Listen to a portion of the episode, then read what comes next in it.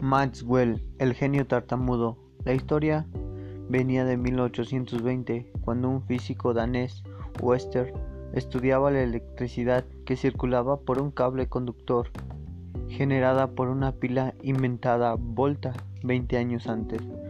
Para el asombro del físico, una brújula colocada cerca del cable cambió la dirección de Passau la corriente eléctrica.